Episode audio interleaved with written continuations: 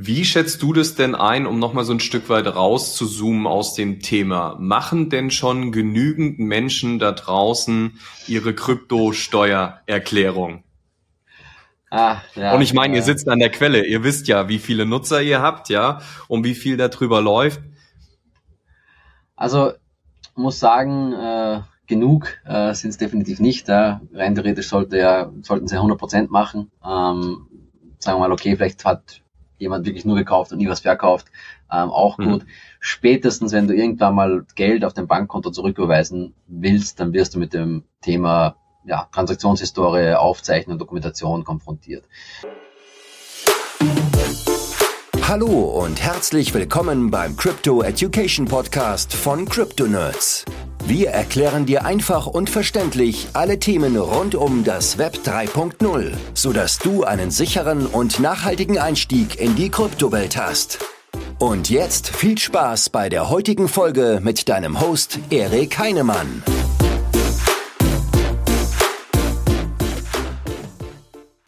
Hallo, liebe Krypto-Nerds. Ich freue mich total, dass ihr heute wieder mit dabei seid. Wir haben heute einen sehr, sehr coolen Gast bei uns ähm, und freuen uns total, dass er da ist.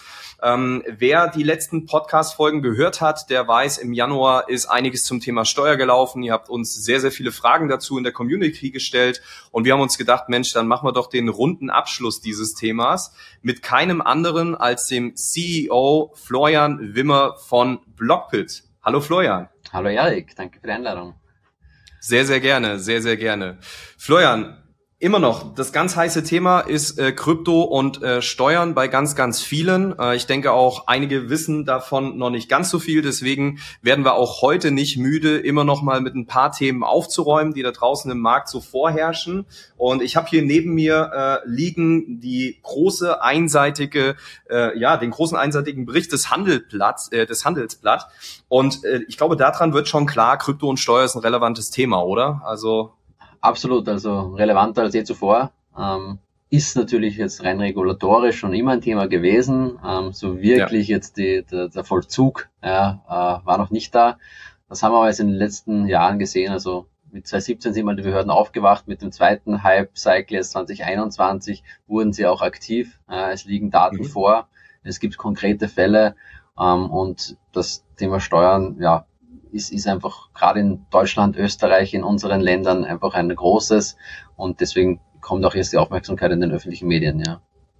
Definitiv, definitiv. Aber bevor wir jetzt tiefer ins Thema gehen, ich finde spannend, einfach mal für unsere Gäste herauszufinden, wer ist denn eigentlich A, der Florian, ja? Was macht er so den lieben langen Tag und wie ist er denn eigentlich in Krypto gestartet? Okay, äh, dann fangen wir gleich mit dem Start an. Ähm, mhm. Also ich persönlich bin eigentlich aus der Softwareentwicklungsschiene, also habe Software Engineering studiert, ähm, war dann äh, nach dem Studium bei KPMG, äh, Wirtschaftsprüfung, mhm. Steuerberatung und auch während dieser Zeit dann meine ersten Berührungspunkte mit Krypto gehabt, äh, tatsächlich äh, nicht ideal, sondern es hat mich ein Kollege dann mitgenommen auf so ein äh, Multilevel Marketing, äh, Bitcoin Mining äh, Treffen. äh, ja. das, das war natürlich äh, ziemlich shady, aber das Thema war spannend, also Bitcoin und Blockchain und nicht, mhm. nicht das Mining und das Werben von anderen Leuten und so machst du dein Geld, sondern so, okay, ähm, digitales Geld, ja, ähm, und äh, ich persönlich als dann Tech-Nerd ähm, habe mir das dann mal ein bisschen genauer angesehen und äh, das war dann in 2015, äh, wo ich dann tatsächlich auch meine ersten Bitcoin gekauft habe, auch gemeint habe. Ähm, mhm. Nicht sehr lange, das war mir zu laut und äh, zu, zu, zu heiß dann auch im Sommer. Ja. Ähm, ja. Aber natürlich alles ausprobiert. Ja. Ähm, also mhm. 2015 rein, ähm, eigentlich ganz guten Zeitpunkt erwischt, oder ab dann ging es eigentlich bergauf. Und dann mhm. natürlich 2017 Mega-Hype, ICOs, äh, alles ausprobiert. Und dann auch natürlich das erste Mal mit dem Thema Steuererklärung äh, in Berührung gekommen. Ja, für mhm. meine Krypto. Wann war das dann das erste Mal für dich tatsächlich, dass du gesagt hast, Mensch, jetzt mache ich hier irgendwie anscheinend ja Gewinne. Ähm, wie, wie hast du dann für dich da gesagt, okay, das ist ein Thema, da muss ich mich irgendwie drum kümmern? Weil ich glaube, für viele ist das so, naja, ich schieb's so lange weg, bis vielleicht mal jemand auf mich zukommt. Nur wenn der Zeitpunkt gekommen ist, dass sie auf dich zukommen, ist es meistens nicht der beste. Ja, vor allem das Ganze dann aufzuarbeiten für die letzten Jahre, das ist dann äh, ja. wirklich nicht so easy. Ähm, es war tatsächlich so, ich bin ja in, in Österreich steuerpflichtig, dass das äh, Bundesministerium für Finanzen im Juni 2017 ähm, eine öffentliche Stellungnahme mhm. ähm, gemacht hat zu Kryptosteuern. Äh, nämlich so, jeder Tausch zwischen Kryptos ist auch steuerpflichtig, Haltefrist mhm. etc. Und tatsächlich war das 2016 das erste Steuerjahr dann für mich, wo ich auch verkauft habe ähm, und äh, mhm. natürlich unwissend dann nach elf Monaten verkauft und nicht gewartet, bis steuerfrei war und solche Thematiken. Und 2017 musste ich dann die Steuererklärung machen, ja, und das ging dann einher mit eben dieser Meldung und mhm. bin dann tatsächlich ja, zum Steuerberater gegangen. Ich hatte damals, ich glaube, auf 20 verschiedenen Börsen Accounts, ja, weil du fängst ja dann bei einer an und dann ICO-Hype und da werden die Sachen gelistet und da musst du dich wieder anders mhm. anmelden, damit du den Token dort kaufen kannst. Ledger, Mining, ähm, tausende Transaktionen, hunderte verschiedene Assets und mir konnte halt niemand helfen. Äh, also mhm. Steuerberater kannte sich keiner aus. Eh nicht. Ähm, da da gab es ja. noch keine Experten, die wir es jetzt zum Glück schon zumindest verteilt haben. Ja. Ähm, und ja, dann hat man versucht mit Excel zu berechnen, äh, mal geschaut, was gibt's denn so, äh, nichts gefunden, was mir irgendwie helfen hätte können. Ja. Mhm. Und dann die Entscheidung getroffen, na ja, baust du halt eine Software. Äh, das hast du ja gelernt. Ja. Mhm, mhm. Okay. Das heißt, ähm, äh, wurde das denn dann damals deine, deine Excel-Tabelle und der überforderte Steuerberater, also ist das gut gegangen oder wie war so da deine Erfahrung im, im praktischen Doing dann so mit den ersten Gehversuchen?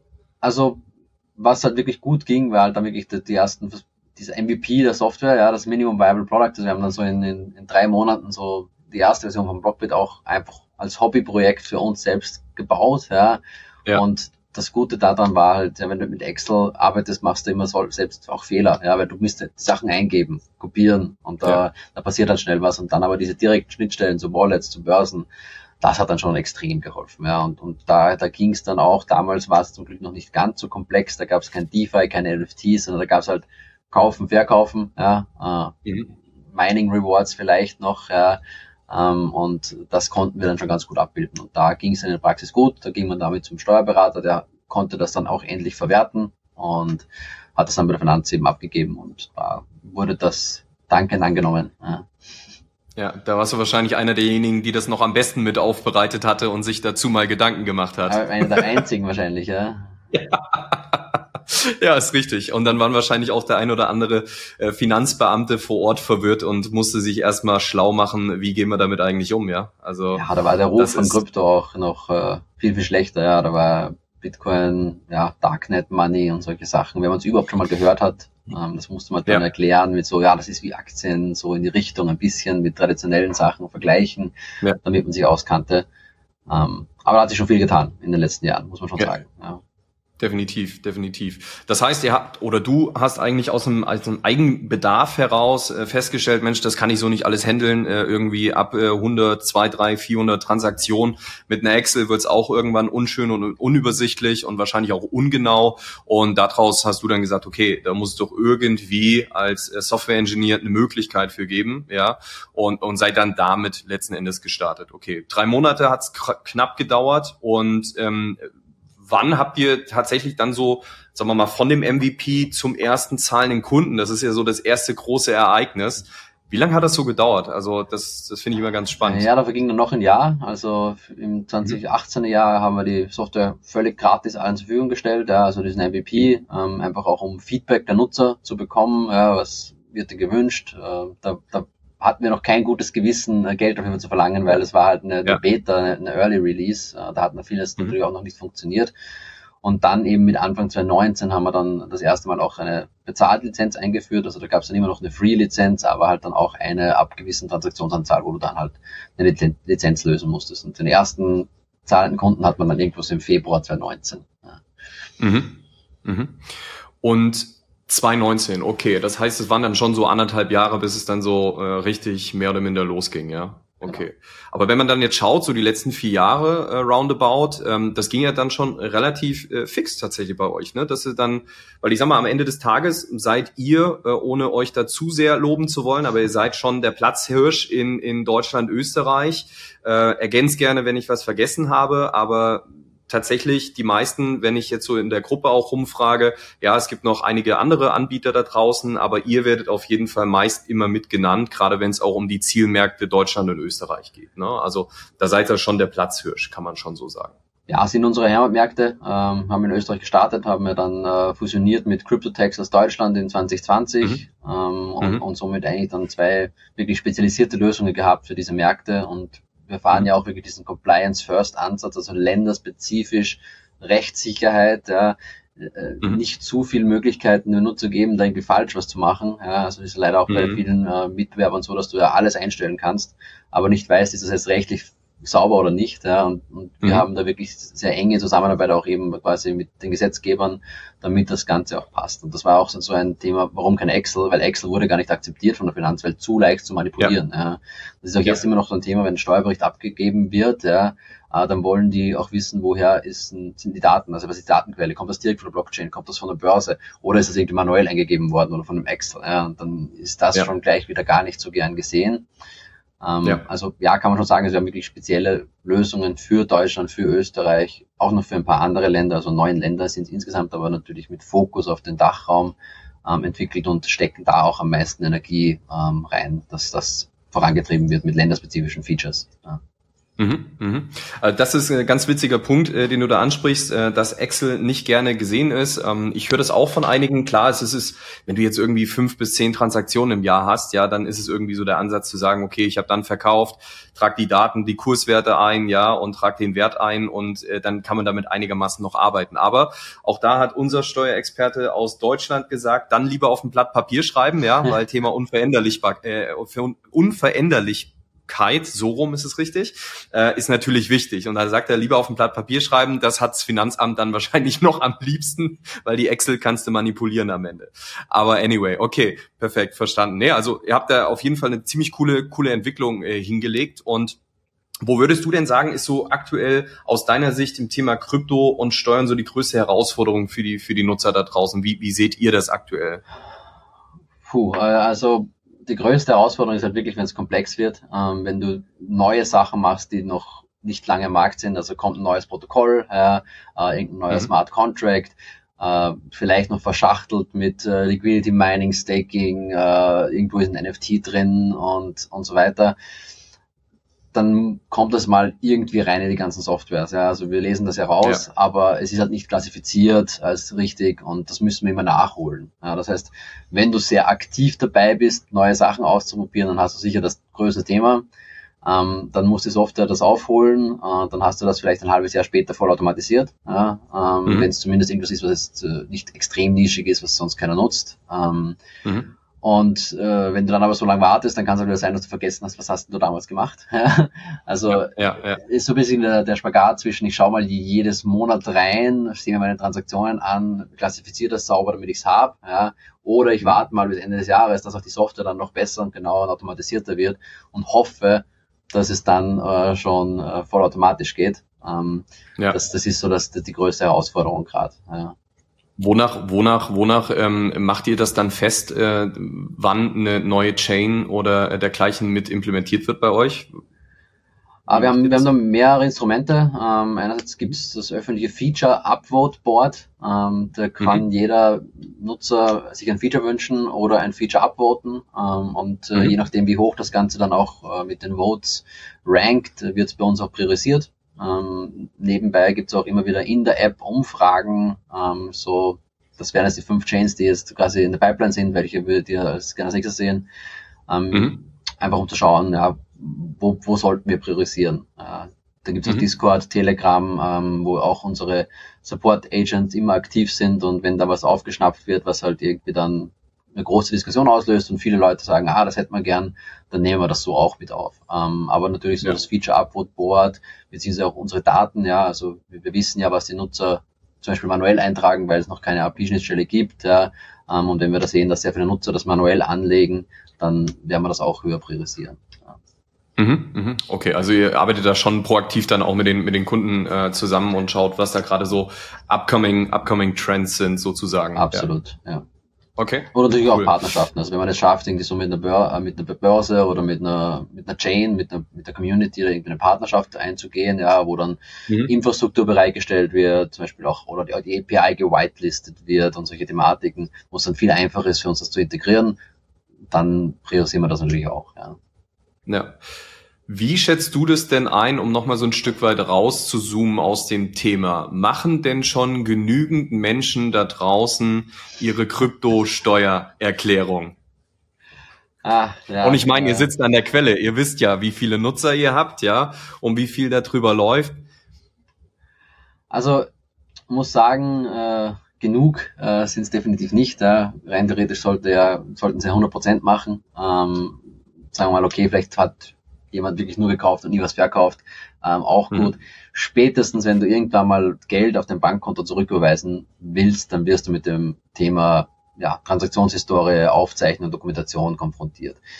Und dann hast du oft das Problem, du musst es für vielleicht fünf, sechs Jahre aufarbeiten, weil du nie was gemacht mhm. hast in die Richtung. Und das ist das große mhm. Problem. Also deswegen sage ich, persönlich ehrlich gesagt, mir ist es egal, wie, ob die Leute ihre Steuern erklären oder nicht. Ich bin, ich bin kein Finanzbeamter, ich bin kein Steuerberater, wir sind Softwareentwickler, wir stellen nur ein Tool zur Verfügung. Ja. ja desto mehr es nutzen, desto schöner für uns. Aber ob es die Steuern erklärt werden oder nicht, ähm, das ist nicht unsere Thematik. Ähm, was ich aber trotzdem einfach nur jedem ans Herz legen kann, ist, ist eine Dokumentation zu haben. Ja, weil irgendwann wirst du es brauchen und desto länger du wartest, desto komplexer oder vielleicht sogar teilweise unmöglich wird es, das wieder aufzuarbeiten. Ja, Börsen, die es nicht mehr mhm. gibt, ich FTX, ja, ähm, wenn ich die Daten nicht mehr bekomme und ich nie was gemacht habe, habe ich teilweise echt ein Riesenloch und muss mich dann vor der Finanz erklären. Und wenn ich das nicht kann, dann kann es mal sein, dass die einfach sagen, ja, 50 Prozent Steuer. Ja, ähm, ja. Das heißt, äh, das äh, machen definitiv zu wenige. Ähm, es, gibt, mhm. es gibt ein paar Studien dazu, ja, äh, was so ein Steuer, äh, äh an Kryptonutzern auch Steuererklärungen machen. Ja, das sind wir so eins bis eineinhalb Prozent. Ja, das heißt, wenn wir jetzt sagen, wir haben in Europa 20, 25 Millionen Kryptonutzer, ja, ähm, mhm. das, das sind schon viele, ja, und, und davon macht dann aber nur ein Prozent die Steuer, äh, dann mhm. kannst du mal hochrechnen, was hier auch an Steuerlast potenziell anfallen würde und das motiviert natürlich die Behörden, ja, weil gerade jetzt nach ja, Covid und generell schlechter ökonomischer Lage ist jede Steuernahme für den Staat wichtig und wenn sie das sehen, okay, bei Krypto, ähm, gerade wenn wir jetzt wieder in den Bull Market kommen sollten mit dem Vierjahreszyklus, ähm, ja. dann wollen die natürlich auch ein Stück vom Kuchen haben. Ja, definitiv. Also das heißt, äh, wenn man wenn man sich äh, auf diese Zahlen ähm, beruft, dann ist es ja natürlich ein Bruchteil der der der Menschen, die die das bisher machen. So, also insofern glaube ich, ist es umso wichtiger, immer regelmäßig darauf hinzuweisen, was für Auswirkungen es haben kann. Ja, und dann muss am Ende natürlich jeder, äh, genauso wie es beim Investment auch wiederum selbst ist, jeder für sich selbst entscheiden. Ja, do your own research. Bin ich bereit, das gewisse Risiko für ein gewisses Upside-Potenzial einzugehen oder nicht, ja. Und auf der anderen Seite ist man bereit, äh, das Risiko einzugehen, dass vielleicht dann irgendwann mal äh, der, der, der Vater Staat an der, an der, an der Tür klopft und sagt, hey, wir wissen jetzt, äh, da, da ist was passiert. Gerade das, wie findet man es denn heraus? So, also ähm, wie siehst du das? Weil de facto anonym sind wir nicht, ja, im Crypto-Space, das haben wir, glaube ich, schon geklärt. Wir sind pseudonym dort unterwegs. Das heißt, in dem Moment, wo mit deinen Wallets verknüpfbar ist, dass du irgendwo auf einer Börse KYC reguliert äh, identifiziert wurdest, dann kann man es immer zurückführen, ja. Also das, äh, das kann ich aus sagen wir mal, meiner Expertise und Erfahrung aus den letzten Jahren auf jeden Fall sagen, ja, äh, auch bei den Positionen, in denen ich unterwegs war. Und ähm, ja, wie, wie siehst du das, Florian? Ja, also das hast du eh schon gesagt, also wo geht's los? Da, wo ich nicht anonym bin und auch nicht pseudonym bin, sondern wo ich voll KYC bin, nämlich auf der regulierten äh, Börse, auf dem regulierten Broker, der dann eben sehr, sehr einfach dann auch von den Behörden einfach mit einem Sammelauskunftsansuchen ähm, belangt werden kann. Und wir hatten das ja gesehen, mhm. als Bitcoin.de ja, äh, musste ja die, die Daten aller Nutzer von 2017 bis 2021 herausgeben. Ähm, ja. Das ist mal so der erste Einstieg. Das reicht den Behörden auch schon mal. Ja, da haben sie mal, zumindest wissen sie, wir hatten Krypto. Ähm, wir hatten mhm. was getradet, ähm, haben inzwischen auch schon die Tools, dass sie auswerten können, sind da steuerpflichtige Gewinne entstanden? Ja, nein. Und dann hast mhm. du ja zum Beispiel auch gleich mal den Outflow Transaction Hash. Also wenn du was eingezahlt hast oder ausgezahlt hast, dann hast du so diese erste Brücke geschlagen auch in, in, in die dezentrale Welt. Ähm, das kann natürlich jetzt ja. dein Wallet sein, das kann aber natürlich auch ein Wallet sein von Freund oder ein, Händler, wo du mit Krypto gezahlt hast, ja, das, das wissen sie dann noch nicht, aber die Daten sind da. Ähm, und mhm. da sehen wir schon jetzt in den letzten zwei Jahren, dass, dass hier auch Expertenabteilungen ins Leben gerufen wurden bei den äh, Finanzdirektionen, ähm, die sich dann speziell äh, auf diese Fälle auch äh, beziehen. Ähm, Österreich ist wieder auch ganz spannend. Jetzt muss ja äh, österreichische Finanzdienstleister müssen ja die Steuer abführen, ähm, zumindest mhm. für die inländischen. Äh, Bitpanda zum Beispiel muss für 2024 die Kapitalertragssteuer abführen, wenn du auf Bitpanda mhm. handelst. Ja, können sie natürlich für deine mhm. anderen Assets nicht machen. Ähm, aber sie müssen es erklären. Ja, und, und damit weiß dann spätestens ab 2025, Februar oder so, wenn sie das abgeben müssen, die Finanz, wir hatten überhaupt ein Konto auf der Börse. Ja. ja das wissen sie aktuell ja. noch gar nicht.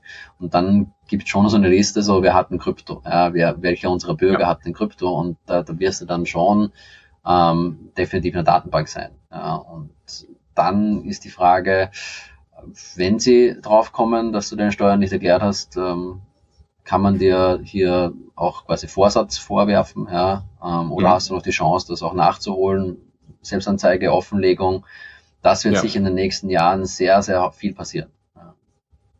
Ja, das ist tatsächlich dann so das äh, letzte Mittel, um das Thema ähm, ja Steuer, Steuerflucht oder Steuervermeidung dann äh, dementsprechend zu zu umgehen. Ja, ähm, das also ich glaube, das ist so das das letzte, was man dann machen kann. Thema Selbstanzeige. Meine geht dann aber auch nur, wenn die Kollegen des Vaterstaats nicht direkt an dir schon dran sind. Also das musst du, glaube genau. ich, soweit ich weiß, proaktiv machen von dir aus, weil in dem Moment, wo sie auf dich zukommen, ist es meist schon zu spät. Ja, auch das sollte man im Hinterkopf bewahren. Genau, also wenn schon ein Verfahren gegen dich läuft oder du, du einen Brief kommst, ist es zu spät. Ja, ähm, genau. Man wird sich dann trotzdem mit der Finanz irgendwie einigen können, man muss ja das dann trotzdem irgendwie auf ablegen und nachzahlen, ja. Korrekt. Aber Korrekt. natürlich äh, können dann Strafen anfallen. Ja. Bei der Selbstanzeige ist man dann oft strafbefreit, sondern da geht es halt um eine Nachzahlung. Ja. ja. Andersrum, ja, kann schon mal sein, dass dann ein Exempel statuiert wird. Ja. Ja, ich denke, das wird auch äh, mehr und mehr noch kommen, ja. Also ich glaube, so die richtig großen Fälle haben wir jetzt noch so gar nicht gehabt, weil ich glaube auch die A, ähm, die Arbeits, ja, die Manpower und das Know-how glaube ich, ein Stück weit gefehlt hat. Ja, also gerade in den öffentlichen Behörden haben wir eh Personalmangel an allen Ecken und Enden. Und äh, dann wird natürlich auch aus meiner Sicht immer geschaut, welche, welche Fallhöhe haben sie, ja, die sie dann dort bearbeiten. Klar, wenn es um mehrere Millionen geht, dann ist man schon mal bereit, dort Manpower zu allokieren und da mal dann genauer hinzuschauen, ja. Aber ich glaube, so die Mischung aus Manpower, Know-how und technischer Unterstützung in der Tool-Landschaft, ja, auch das fehlte ja in den letzten Jahren komplett so. Und ich glaube, das ist was, wo unheimlich aufgeholt wurde, ja, ähm, wo auch echt intern weitergebildet wurde. Und ich denke, da sollte man sich jetzt schon dem bewusst sein, dass ja, die, die, die Behörden da draußen äh, nicht mehr ganz so einfach äh, da hinters Licht geführt werden können, ja, äh, wenn man das probiert, denn die haben echt aufgeholt und äh, ja, da sollte man, da sollte man auf jeden Fall behutsam äh, mit seiner Entscheidung umgehen, ob man jetzt proaktiv was verheimlicht, ja, oder ob man es mhm. mit angibt. Und aus meiner Sicht muss man ja auch fairerweise mal sagen, jetzt hier gerade in Deutschland, äh, wenn man ein Jahr gehalten haben, ja, dann ist es halt einfach steuerfrei. Ja, also ist ja fast Steuerparadies hier bei uns. Äh, ich bin mir nicht ganz sicher, die Regelung bei euch in Österreich ist etwas anders, meine ich, im Kopf zu haben. Genau, hat sich jetzt geändert. Also wir hatten es äh, bis März 2022 sehr ähnlich zu Deutschland. Ähm, seitdem ja. wurde das Ganze harmonisiert mit äh, dem mhm. Kapitalmarktgesetz, also mit Aktien. Äh, und wir sind jetzt in der Kapitalertragssteuer, also fixer Steuersatz 27,5 Prozent, aber es gibt halt diese Haltefristen nicht mehr. Das heißt, du musst immer zahlen. Dafür, ah, okay. tolle Sache, mhm. Krypto zu Krypto löst keine Steuerpflicht mehr aus. Das heißt, solange du in Krypto ah, drin bist und nicht rausgehst in Euro, kannst du quasi deine Steuerlast weiter verschieben. Das, auch Stablecoins zählen dazu, also du kannst ewig in der Stablecoin ja. bleiben und musst noch keine Steuern zahlen. Also okay. hat alles seine Vor- und Nachteile, ja. Ähm, ja. Aber ich, ich, genau wie du es gesagt hast, also gerade in Deutschland, wenn ich es über ein Jahr halte, ja, ähm, dann will ich das ja auch beweisen können. Ja? Also wenn ich genau. mal auscashe und steuerfrei auscashe, Richtig. was ja absolut mein Recht ist, ähm, dann bin ich ja trotzdem immer noch in der Beweislage zu sagen, hey, ich kann euch das aufzeigen, ich habe es ein Jahr gehalten. Ja? Und gerade wenn ich Sachen ja. verschiebe und sage, ich kaufe es jetzt da, schiebe es auf dem Ledger, dort halte ich es ein Jahr, dann will ich es verkaufen und zurückschieben, dann muss ich diesen mhm. Vorgang ja auch irgendwie dokumentieren können. Ja? Ähm, mhm. Deswegen finde ich, finde ich spannend. Ja. Ja, finde ich, finde ich total spannend, dass jetzt tatsächlich auch Krypto-zu-Krypto-Transaktionen steuerfrei sind, weil das ist ja echt nochmal ein Quantensprung tatsächlich äh, dann bei euch, äh, weil das ist ja jede, jede Transaktion äh, von Bitcoin zu USDT oder was auch immer, äh, ist ja sofort äh, dementsprechend im Verkauf gleichgestellt, was ich auch immer so ein bisschen Fragezeichen dahinter mache. Mhm. Äh, aber ähm, dann, dann würde ich sagen, sagen wir den Kollegen hier in Deutschland mal Bescheid, dass sie sich mal mit den Kollegen in Österreich austauschen, ja. Ah, das haben wir schon, ja, ja. Also es, wird, es, wird, es wird auf jeden Fall keine Lösung geben, wobei das gibt. Äh, also ja, ja, ja steuerfrei und Krypto zu Krypto, weil dann könnte ich ja immer einfach äh, in Stablecoin gehen, ein Jahr warten und wäre immer steuerfrei. Also, also genau, richtig. Also ich probiere hier nicht mehr, ja. ja. ja, das haben wir ja schon festgestellt. Aber ich dachte mir, vielleicht kriegen wir es ja doch hin, noch ein bisschen Steueroptimierung zu betreiben für den Kryptosektor. Schade anscheinend, anscheinend nicht. Ja, jedes Land, also auch Portugal, da sind ja viele nach Portugal ausgewandert, weil Steuerfreiheit für Total. Krypto ja, natürlich auch die ja. haben jetzt gesehen, da gibt's einiges zu holen, kommt eine Kryptosteuer, kommt Klar. auch 27 Prozent. Ja, also hat sich okay. das dann Auswandern dann nicht ganz so ausgezahlt. Da ist dann wieder in Deutschland vielleicht schöner, wenn man ein Hodler ist. Ja. Ja, ja, ja, definitiv. Ja, total spannend. Also das ist, glaube ich, auch was, wo ja, es ist ja wie mit mit allem, äh, was man so im im Netz findet. Ja, auch nach Dubai auszuwandern wird ja immer so als total schnell einfach angepriesen und solche Sachen. Und wenn du dir dann die Realität anschaust, äh, so einfach ist es gar nicht, ja. Und so schnell, dass du die Firma aufgebaut bekommst, kriegst du schnell hin. Aber dass du dein Bankaccount dann äh, teilweise ja. sechs Monate später erst eröffnet bekommst, ja, das sind dann so Sachen, wo wo viele einfach, äh, ja, äh, glaube ich, diesen Anzeigen da sehr sehr schnell glauben und denken, es ist alles heiter Sonnenschein, ja. So, also ich glaube sobald man überall mal so ein bisschen dahinter schaut, ähm, wird es auf jeden Fall äh, ziemlich klar, dass es überall seine Vor- und Nachteile hat und man muss halt für sich und seine persönliche Se Lebens- und Finanzsituation abwägen, was ist denn der richtige Schritt für mich? So, fertig. Ja, also ich glaube, das ist, das ist die einfachste, die einfachste Lösung dahingehend. Absolut. Jetzt hast du aber eben gerade schon gesagt, Florian, es wandelt sich total viel. Gerade wenn wir uns jetzt mal die letzten fünf Jahre anschauen, ja, wo ihr irgendwie gestartet seid bis, bis heute, es ist ja wird ja jeden Tag irgendwie eine neue Sau durchs Dorf getrieben, ja, so, so wortwörtlich. Und ähm, was für Herausforderungen habt ihr denn da, gerade so technisch, regulatorisch dran zu bleiben? Also alleine ich als Endnutzer, als Retail-Investor, wenn ich annähernd informiert bleiben möchte, ja, muss ich ja gefühlt meinen Job kündigen, ja, und in sämtliche Foren, Twitter-Accounts gehen oder, oder Telegram-Channels gehen, um up to date zu bleiben, ja, was da draußen passiert. Also es ist ja total overwhelming. Wie, wie kriegt ihr das als Toolanbieter hin, da den Spagat zu schaffen? Das stelle ich mir echt extrem schwer vor. Ja, gebe ich dir vollkommen recht. Also wenn du es wirklich auch privat äh, machen willst, dann kannst du dich maximal auf irgendwie zwei verschiedene Blockchain-Ökosysteme konzentrieren, ja, und dann hast du aber auch alles andere nicht am Schirm. Ähm, mhm. Und so haben es wir auch ein bisschen in unserem Team. Also wir haben da jemanden, der ist halt voll in Solana drin. Dann haben wir einen, der ist super mhm. auf Cosmos. Dann haben wir einen, der nutzt halt viel Polygon, ähm, einer auf Avalanche, ja. Ähm, mhm. Bitcoin, Ethereum, okay, ähm, das schon die meisten. Und so haben wir dann auch immer Leute, die sehr proaktiv äh, dann in diesen Ökosystemen drin sind und auch verstehen natürlich, was macht jetzt dieser Smart Contract, was macht dieses Protokoll, wie ist das auch wirtschaftlich zu klassifizieren. Ja? Mhm. Ähm, sonst wäre das äh, unmöglich. Ähm, und auch hier schaffen wir vielleicht 50 Prozent abzudecken. Also einfach die ja. Entwicklung ist so rasant, ähm, das ist so krass. Wir haben auch unsere Systeme wirklich alle schon ein bisschen Self-Learning aufgebaut. Ja, wenn irgendein Nutzer sein Wallet connectet und da ist ein Token drin, den es auf CoinMarketCap und so weiter nicht gibt, ja, ähm, das mhm. wird dann bei uns automatisch auch angelegt in der, in der Datenbank. Dann wird gesucht nach irgendwelchen Liquidity Pools auf Uniswap oder Uniswap Klonen, ob es irgendwo Preisdaten gibt zu diesem Token. Ja, das funktioniert alles schon mhm. im Hintergrund mhm. automatisiert. Ähm, war am Anfang auch nicht so, weil wir gesehen haben, also kommst nicht vorbei. Ähm, AI ein Riesenthema für uns, dass wir uns ansehen, gerade mhm. wenn es um Custom Support geht. Also mega komplexes Thema. Ja, jeder Fall ist halt irgendwie einzigartig. Du hast halt keine Kundenanfragen wie, hey, Passwort zurücksetzen oder äh, Rechnung ausstellen oder was auch immer, sondern du hast halt richtig, richtig spezifische Fragen.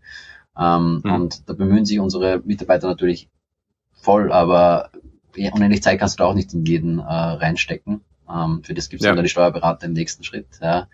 Ähm, also das sind ein bisschen so die, die Herausforderungen, da einfach äh, hinten dran zu bleiben ähm, an der technologischen mhm. Entwicklung.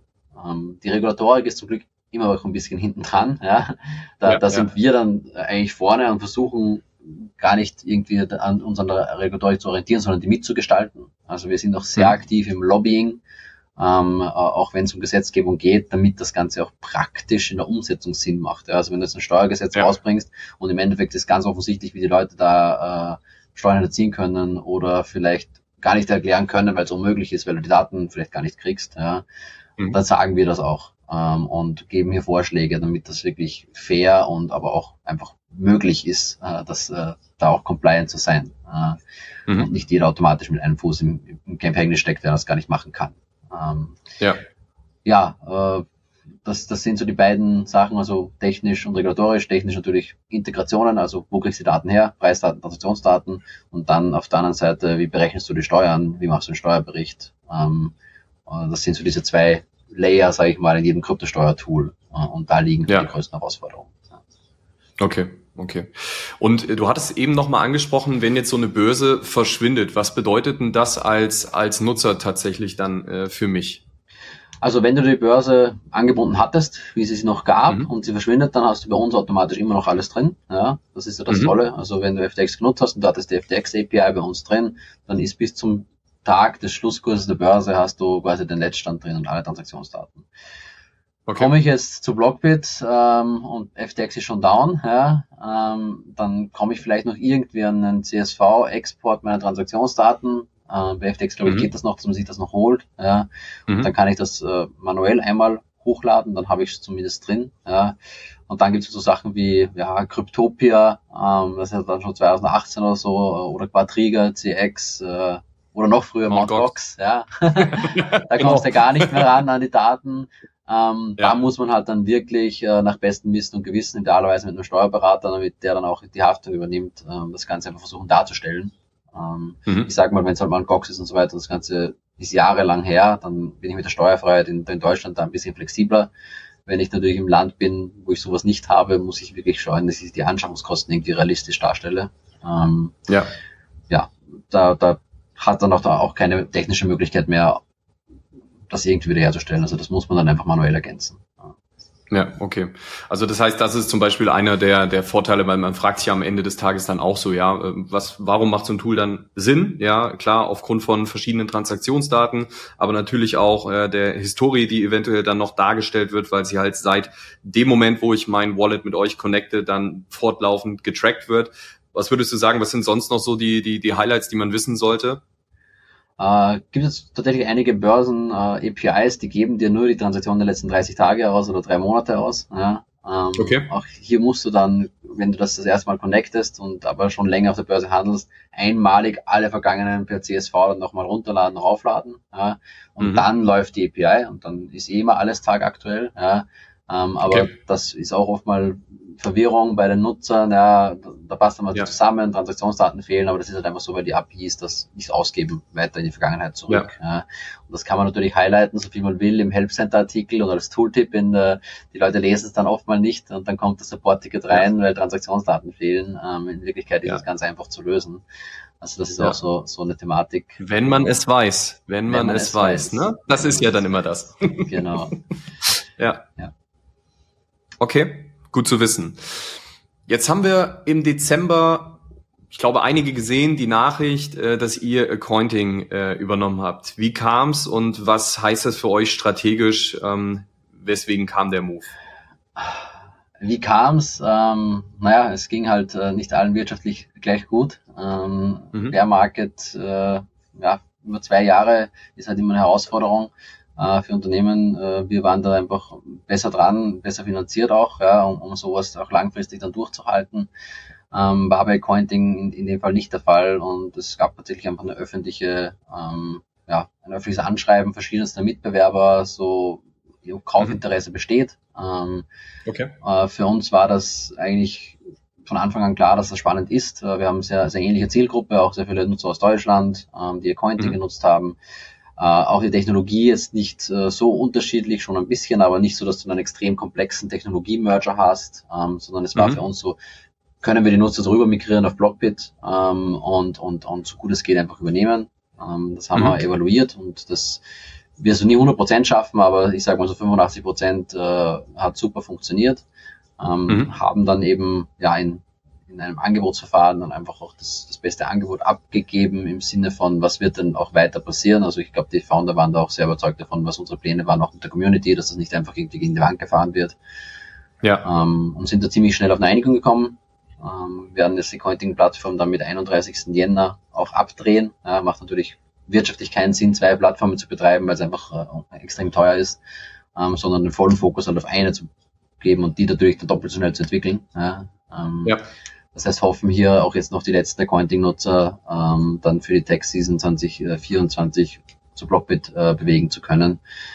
Mhm. Haben dann einen Migrationsprozess gebaut, also wirklich so, lädst du das einmal runter bei Accounting, legst das, lädst das bei Blockbit drauf und machst dann mit Blockbit von dem Tag weiter. Kriegst alle Lizenzen natürlich gratis, also egal ob du schon welche hattest auf Accounting oder nicht, wenn du eine Accounting-Nutzer mhm. warst, kriegst du bei uns mal 2022 und alles vorher gratis und wenn du schon mhm. Lizenzen hattest, auch für 23, 24 wird natürlich alles übertragen. Ja. Okay. Mhm. Mhm. Ja, also für die deutschen äh, Zuhörer, die eventuell Accounting äh, noch nutzen, bis zum 31. Januar ist es möglich. Nein, kleiner Spaß. Weil du Jänner gesagt hast, ja. ja. Ach, oh ja, Österreich ist es der Jänner, ja. ich weiß, ich weiß. Alles gut, alles gut. Kleiner Joke. Ähm, ähm, genau. Also da äh, ist es wichtig, dann, wie gesagt, als Nutzer von Accounting, um es vielleicht nochmal zu, zusammenzufassen, bis zum 31. Januar ist es möglich zu switchen. Habe ich auch noch länger verstanden? möglich. Also äh, wir, ja, okay. wir werden auch länger noch diese, diesen Accounting Snapshot sozusagen der, der, der Accounts bereithalten mhm. und man kann dann, dann auch mhm. langfristig noch bei Blockbit integrieren. Aber die ja, Blockbit, okay. äh, die Accounting-Plattform wird nicht mehr verfügbar sein. Also man kann das dann nicht mehr abgleichen, man kann sich nicht mehr einloggen, man hat dann nur noch auch mhm. dieses Extra-File, das man dann einfach bei Blockbit hochlädt und seinen Account wieder dort rein zu migrieren. Okay. Sonst noch irgendwelche Themen, die wichtig wären zu wissen an der Stelle? Ah, ich glaube, ich habe alles gesagt. ja, okay, perfekt. Ansonsten gibt es auch alles, glaube ich, nochmal online in verschiedenen ja. Artikeln zusammengefasst, aber ich glaube, es ist immer besser, wenn man es mal gehört hat und äh, sich damit dann einfach nochmal auseinandersetzen kann. Perfekt. Ja, super. Ähm, wo siehst du denn wo sich das ganze Thema äh, für euch hinentwickelt. Also du hast gesagt, ihr habt mehrere Märkte äh, jetzt auch schon noch außer Deutschland und Österreich, was so die Kernmärkte sind. Also wo, wo geht die Blockpit-Reise für, für euch weiter? Ähm, also sehr viele Märkte gibt es aktuell gar nicht mehr, die wir noch äh, unbedingt angehen wollen. Italien ist noch ein spannender, mhm. den wir aktuell noch nicht haben, also ähm, innerhalb mhm. von Europa. Ähm, das wird vielleicht heuer noch was werden, dass wir auch äh, in, in Italien starten werden. Ähm, sonst äh, wie gesagt, es gibt genug zu tun, ähm, auch in den bestehenden Märkten, ähm, weil sich einfach mhm. so viel tut. Natürlich Produktverbesserungen, ähm, gibt sicher noch einige Sachen, die wir einfach noch machen müssen und dann gibt es viele Sachen, die wir noch gar nicht wissen, dass äh, kommen werden. Ja. Ein riesenspannendes Thema für uns wird natürlich das Thema DAC 8, ähm, äh, Regulatorikrichtlinie für den Informationsaustausch zwischen Behörden innerhalb der EU. Ähm, mhm. Das kommt mit 2026. Äh, was heißt das? Das heißt, jede Börse, jeder Broker, der in irgendeinem EU-Land eine Lizenz hat, ähm, das würde zum Beispiel auch Binance sein mit Frankreich, also Binance hat in Frankreich eine mhm. Lizenz, ja, muss an alle Behörden in der EU die Daten der Nutzer aus äh, geben. Ja, das heißt, wenn du ein Deutscher ah. bist und hast ein Binance-Konto, obwohl Binance mhm. keine Lizenz in Deutschland hat, da Deutschland und Frankreich äh, EU-Länder sind, muss Binance auch an die deutschen Behörden liefern. Ähm, und das, okay. da denken wir, gibt es halt dann nochmal einen ordentlichen Push an Compliance, wenn dann auch bei mhm. allen Behörden die Daten von Coinbase, Binance, Kraken, ähm, auch all diesen Börsen liegen, wo man vielleicht gedacht hat, ah, ich bin fein raus, die reporten das eh nicht, weil die sind ja nicht in Deutschland. Ja. Es reicht, ja. wenn sie in Malta, in Estland, äh, Frankreich irgendwo eine Lizenz haben. Das Ganze wird es EU-übergreifend und wahrscheinlich nicht mal da enden, sondern es gibt dann noch eine Erweiterung, die, die CARF-Richtlinie, die dann alle OECD-Staaten, das heißt, da sind wir auch Südkorea, Japan, USA, ähm, die dann auch dem beitreten werden. Also da wird sich schon okay. einiges tun ähm, und darauf wollen wir uns vorbereiten, ähm, mhm. weil wir natürlich auch wissen, wie die Daten in welchem Format dann bei den Behörden landen werden und dass dann auch von unserer Seite da es eine einfache Antwort gibt, wenn es dann Ansuchen gibt, äh, ja. ähm, dass im richtigen Format dann auch gleich natürlich reportet wird. Okay, ja, spannend. Weil auch das ist, glaube ich, vielen nicht ganz so bewusst und die denken eventuell so in die Richtung, naja, das ist ja jetzt nicht in Deutschland reguliert oder in Österreich reguliert, ja. Äh, da bin ich da vielleicht eventuell fein raus, ja. Ähm, sehr, sehr spannend. Hatte ich tatsächlich auch nicht auf dem Schirm. Das klar ist auch noch ein bisschen hin, ja. ja aber äh, wird auf jeden Fall eine, eine massive Auswirkung dann haben, ja. Ähm, das ist nicht Hoffentlich zu, positiv zu für uns, ja. Äh, was, was ja, ja, genau. Ich wollte ich wollte gerade sagen, am Ende des Tages ist das ja auch eine Erkenntnis, wenn man sich jetzt anschaut, was gerade alles passiert und die Zahlen, die du so genannt hast, ähm, kann es ja nur positive Auswirkungen für euch und euer Geschäftsmodell haben. Ne? Also von daher äh, ist auch sehr, sehr spannend zu sehen. Ja. Ja, ähm, was vielleicht noch ein Thema ist, das uns auch beschäftigt, ist, äh, wir sind eine Aktiengesellschaft. Ähm, mhm. Wir haben äh, auch Teil unserer Aktien tatsächlich äh, tokenisiert, äh, beziehungsweise okay. rechtlich tokenisiert. Das Ganze ist noch nicht äh, gemintet. Äh, das wird jetzt dann mhm. wahrscheinlich in den nächsten Wochen passieren.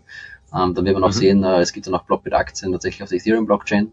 Ähm, mhm das werden wir irgendwann auch listen wollen. Ja, also das ist auch so das, das, das, das große Ziel. Ähm, wir haben auch immer mhm. wieder Nutzer, die halt anfragen, ah, habt ihr mal einen eigenen Token, bringt ihr da mal was raus? Mhm. Ja, wir wollten nicht irgendeinen Utility-Token machen, den du eigentlich gar nicht brauchst, sondern wir haben gesagt, wenn, dann ja. sind es echte Aktien mit Dividenden und, und, und so weiter, ja, allen Rechten, die ein Aktionär hat. Ähm, mhm. Ich glaube, das wird auch ein spannendes Thema, so Security Token, Real World Assets, das uns in den nächsten ähm, Jahren verfolgen wird. Blockbit mhm. unterstützt ja schon mehrere Asset-Typen. Ähm, durch unsere Partnerschaft mit Bitpanda und Bitpanda hat ja auch tokenisiertes Gold, hat ja auch diese Digistocks, ja, wo du Aktien ja. kaufen kannst, äh, jetzt auch Derivate, wo du sogar Leverage handeln kannst. Das heißt, wir mussten unsere Steuerlogik sowieso schon anpassen. Ähm, mhm. sind wir, glaube ich, einer der einzigen. Also ich glaube, jeder Mitbewerber, ähm, den es da draußen so gibt, der sagt, das ist alles Krypto, was nicht richtig mhm. ist, weil wenn du einen Security-Token handelst, ist das anders zu besteuern und wenn du ein Derivat handelst, ist es anders zu besteuern, als wenn ja. du Bitcoin handelst. Ähm, wir Korrekt, unterscheiden ja. das tatsächlich in diese Kategorien, ja, ähm, in unserer Logik auch schon. Ähm, ja. Und da wird auch noch einiges zukommen, also vor allem auch echte Aktien äh, und diese ganzen Events, die da mit Stocks, Splits und, und Mergers und Acquisitions kommen. Das werden wir uns auch in den nächsten äh, Jahren ansehen. Ähm, also mhm. es soll dann schon wirklich so auch das Tool werden mit der langen Vision für all deine Finanzinstrumente, wobei wir davon mhm. ausgehen, dass irgendwann mal alle Finanzinstrumente auch auf der Chain landen werden. Ja. Ja, hatte ich äh, tatsächlich letzte Woche im, im vergangenen Podcast mit äh, dem Christoph Jensch äh, drüber gesprochen von Tokenized. Ich weiß nicht, ob ihr euch kennt. Ähm, der macht ja den GmbH-Token, tokenisiert die deutsche GmbH. Ähm, sehr, sehr cooles Projekt, finde ich sehr angreifbar, auch gerade für Investoren aus dem, aus dem deutschen äh, Bereich oder Dachgebiet, weil ich finde, es ist immer greifbarer, als wenn dir jemand sagt, hey, diese ganzen Moonshot-Projekte, die drei Millionen äh, Dollar Tokenisierung von irgendwelchen Bauprojekten in Abu Dhabi Dhabi, ja super, was habe ich davon, ja, und wo ist für mich ja. greifbar jetzt? Ähm, das ist immer so, da bringe ich immer gerne praktische Beispiele so aus aus dem Umfeld und ähm, sehr sehr cooler Podcast. Also für all diejenigen, die den noch nicht gehört haben, äh, absolute Empfehlung, weil Christoph auch schon sehr sehr lange im Space unterwegs ist und sehr cool damals mit äh, Vitalik und äh, Gavin Wood ja sehr eng zusammengearbeitet hat. Also auf jeden Fall den auschecken, ähm, falls ihr den noch nicht gehört habt. Und ich glaube, so das ganze Thema Tokenisierung, wie, wie seid ihr das angegangen? Also wie ist das rechtlich, in welchem Rahmen ist das möglich tatsächlich in Österreich? Also wir haben tatsächlich damals 2018 schon ähm, den ersten Security Token äh, sehen nach österreichischem Recht gemacht. Damals haben wir auch eine GmbH. Mhm. Ähm, da war das Ganze mhm. im Genussrecht ähm, auf eine Unternehmensbeteiligung, mhm. äh, Umsatzbeteiligung äh, des Unternehmens. Ja.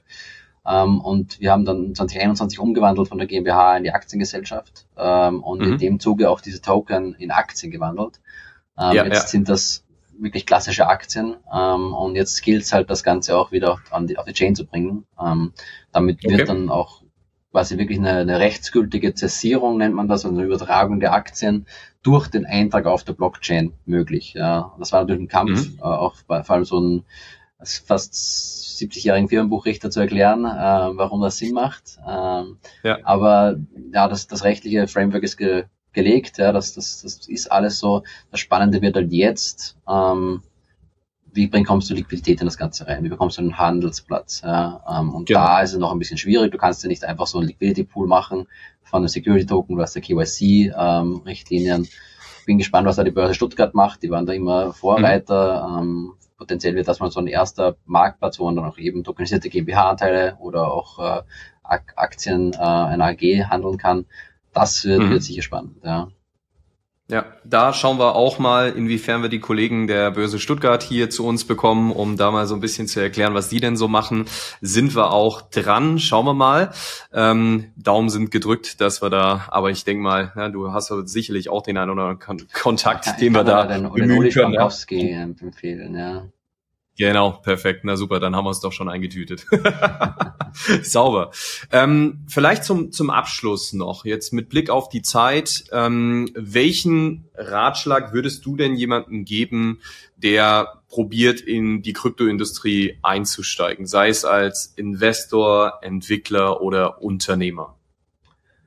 Ah, ähm, ja, Bildung. Also informier dich mal, mach deine eigene Recherche, ähm, folge nicht nur einer Quelle, sondern vielen unabhängigen äh, Quellen, ähm, sonst läuft man eventuell ins Messer. Ähm, ist leider wirklich äh, noch sehr viel äh, Scam, Betrug da draußen. Ähm, das heißt, ich, ich kann dir wirklich nur jedem empfehlen, bevor er hier äh, dann auch Geld in die Hand nimmt ähm, oder viel Zeit investiert, sich mal zu informieren, die Basics zu lernen, ähm, das Ganze auch praktisch natürlich mal im kleinen Rahmen zu testen. Ähm, mhm. Was kann ich persönlich natürlich da noch äh, empfehlen, wenn ich starte, sofort auf das Thema Dokumentation schauen. Ja, also ich muss es selber Jahre aufarbeiten. Ähm, keiner macht das gern. Äh, ich habe so viele Kunden von uns, die dann kommen und dann fünf Jahre aufarbeiten müssen. Ähm, mhm ist nicht viel Aufwand, wenn man es gleich von Anfang an macht. Ähm, das wird man nicht bereuen. Ähm, das kann man auch kostenlos machen. Ja. Also da muss man nicht unbedingt irgendwie äh, ein Tool, also ein Tool zahlen. Also auch bei uns kann man kostenlos die ganze ganzen äh, APIs verbinden und das Ganze mal einfach nur einpflegen, damit man es hat. Ja. Ja. Ähm, ja ja, äh, das sind, glaube ich, so die, die, die größten Tipps. Ähm, immer ein bisschen Bitcoin beimischen im Portfolio, ja. Schadet sicher nicht. Noch Financial Advice, aber wenn man schon drin ist, äh, dann sollte man das Blue Chip Asset auch halten. Ja. Ähm, ja. Alright. Podcast hören. Alright. Ja. Genau, Podcast hören, die richtigen Podcasts hören. Ähm, ich glaube, da gibt's echt auch viele, viele gute. Ähm, die Kollegen von Alles Coin Nichts Muss aus dem OMR-Umfeld hatten letzte Woche da auch nochmal ein großes Dankeschön in ihrer Telegram-Gruppe unseren Kryptosteuern für Fortgeschrittene gefeatured. Äh, hat uns äh, sehr gefreut. Grüße gehen nach Hamburg. Und insofern gibt's da auch noch viele, viele weitere von ganz tollen Kollegen. Also ich glaube, umso mehr Projekte es gibt, die sich mit Bildung und guter Education auseinandersetzen, kann dem Ökosystem nur langfristig helfen. Ja, ähm, Warum es uns gibt, ganz klar aus meiner Sicht, es gibt akademische Bildung, das sind wir nicht und wir sind auch nicht YouTube Free Content. Wir sind in der Mitte, ja, wir wollen den Leuten dabei helfen, einfach gute, seriöse Weiterbildung kuratiert zu bekommen. Das ist das, was wir machen und von daher, Freunde, macht euch schlau, ja, auch nicht nur bei uns, bei allen anderen auch da draußen und ähm, seid immer gerne ein bisschen skeptischer ja, als vielleicht sonst. Ähm, eben auch gerade mit einer Dame bei uns aus dem Beta-Tester-Programm äh, gesprochen, die hat äh, leider Geld auch in NFTs sehr, sehr stark verloren und ist ja in einen äh, klassischen Scam reingeraten, ja, wo äh, erstmal wenig Geld eingezahlt werden musste und dann immer mehr und am Ende des Tages äh, war es jetzt so, ja, wenn sie ihr Geld rausbekommen wollen, müssen sie nochmal Gebühren von dreieinhalbtausend 1000 Euro zahlen. Ja, also wenn ich sowas höre, weiß ich schon ganz genau, ja, Scam Alert, äh, äh, alle roten Flaggen sind draußen. Ähm, von daher, Leute, macht euch schlau, wenn ihr gerade da am Anfang seid und äh, achtet da drauf. Und selbst wenn ihr schon dabei seid, setzt euch mit dem Thema Krypto und Steuern auseinander, weil auch das kann euch wie ein Bumerang einholen. Ähm, von daher ist es egal, ob du gerade erst neu dabei bist und vielleicht noch nicht genügend Education hast oder noch nicht genügend Erfahrungswerte gesammelt hast. Geht ja gar nicht auch nur um Education. Du musst es ja auch umsetzen, ja. Und ähm, auch wenn du länger dabei bist, kannst du auf die Nase fliegen, ja. Auch ich habe mich mal mit einem mit einem ähm, mit einem NFT-Mint äh, von Invisible Friends mal richtig auf die Nase gelegt, äh, weil da auch so ein bisschen FOMO mitten in der Nacht aufgekommen ist. Ja, äh, ich dachte, oh, jetzt äh, schlage ich hier zu und dann waren auf einmal 800 Dollar weg. Ja, also das ist halt. Lehrgeld. Deswegen, ich, ich habe ja, auch eine, eine Metamask-Transaktion gezeichnet und auf einmal wurde das Wallet gedrained. Ja, wenn du nicht durchliest, was du signierst ähm, und Berechtigung Korrekt. vergibst. Ja. Korrekt. Ja, insofern immer aufmerksam sein und besten nicht mitten in der Nacht, ja, wenn ihr, wenn ihr eigentlich schon K.O. seid, irgendwelche Transaktionen durchführen. ja, gesunde Skepsis, das ist, immer so mein ist tatsächlich, äh, glaube ich, ein guter Ratschlag, ja. Äh, definitiv. Okay. Insofern würde ich sagen, erstmal vielen, vielen Dank, Florian, äh, für, für die Zeit mit dir und äh, für den Deep Dive, äh, wer ihr seid, was ihr macht und wo ihr hin wollt. Sehr, sehr spannend. Ähm, von daher, Leute, schaut euch, wenn ihr euch mit dem Thema Krypto äh, und Steuer auseinandersetzt, ähm, Blockbit auf jeden Fall mal mit an, was, was sie können, wo sie euch helfen können. Wie gesagt, gibt auch einiges for free. Und äh, ich denke, ab dem Moment, wo ihr euch dann mit äh, ja wirklich mehreren Transaktionen auseinandersetzen müsst und Dokumentation, ja, dann ist es auch, glaube ich, sinnvoll, ein paar Euro zu investieren. Mit dem Link, den wir euch in die Show Notes hauen, könnt ihr sogar auch noch ein paar Euros sparen. Ja, das ist für unsere Community immer das, das Wichtigste, so dass wir euch was mitgeben, wovon ihr was habt. Schaut euch aber auch natürlich gerne alle anderen da draußen an, macht euch euer eigenes Bild und äh, ja, wenn es euch gefallen hat, dann schaut auch, was Blockbit noch so macht. Und insofern vielen, vielen Dank und ganz liebe Grüße nach Österreich. Bis dann, ja, macht's gut, Freunde. Interessante Gespräch. Ja, merci, vielen Dank. Ciao, ciao. Genau, vielen Dank, dass du bis hierhin durchgehalten hast und ich hoffe, der Podcast hat dir Spaß gemacht und du konntest einige erste Learnings daraus mitnehmen. Wie schon angekündigt, möchte ich dir hiermit ein kleines Goodie mit auf den Weg geben. Wie schon gesagt, wir haben unseren ersten Kurs Kryptosteuern einfach erklärt gelauncht und möchten dir hier ein sehr, sehr großes Dankeschön geben. Mit dem Code Community mit großem C geschrieben erhältst du 100 Euro Rabatt auf unseren Code bis zum 31.01.2024. Wir freuen uns, wenn dir dieser Podcast gefallen hat. Gib uns gerne fünf Sterne, wenn es so ist. Und wir freuen uns. Vielen Dank. Wenn dir unser heutiger Podcast gefallen hat, folge uns gerne und like den Podcast, damit wir noch mehr Menschen dabei helfen können, sicher und erfolgreich im Cryptospace zu sein. Für mehr Infos besuche unsere Website www.cryptonerds.com. Crypto mit C.